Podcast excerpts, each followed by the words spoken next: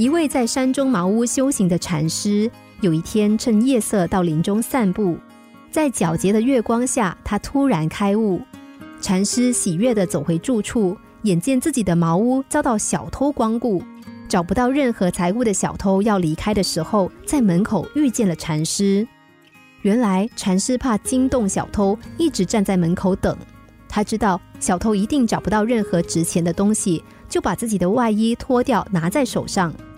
小偷遇见禅师，正感到惊讶的时候，禅师说：“你走那么远的山路来探望我，总不能让你空手而回呀。夜凉了，你就带着这件衣服走吧。”于是他把衣服披在小偷身上，小偷不知所措，低着头溜走了。禅师看着小偷的背影穿过明亮的月光，消失在山林之中，不禁感慨地说：“可怜的人啊！”但愿我能够送一轮明月给他。禅师目送小偷走了以后，回到茅屋里，赤身打坐。他看着窗外的明月，进入空境。第二天，他睁开眼睛，看到他披在小偷身上的外衣被整齐的叠好，放在了门口。禅师非常高兴，喃喃的说道：“我终于送了他一轮明月。”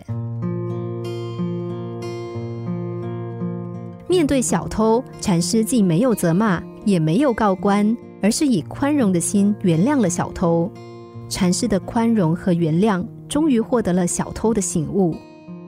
可见，宽容比强硬的反抗更具有感召力。可是，我们跟别人发生矛盾的时候，总是想着跟别人争出高低来，但是往往因为说话的态度不好，使得两个人吵起来，甚至是大打出手。其实。牙齿没有不碰到舌头的，很多事情忍耐一下也就过去了。有些矛盾的产生，别人也不一定就是故意的。我们给予他包容，他可能会主动认识到错误，也给自己减少了很多麻烦。心灵小故事，星期一至五晚上九点四十分首播，十一点四十分重播。重温 Podcast，上网 U F M 一零零三 t S G。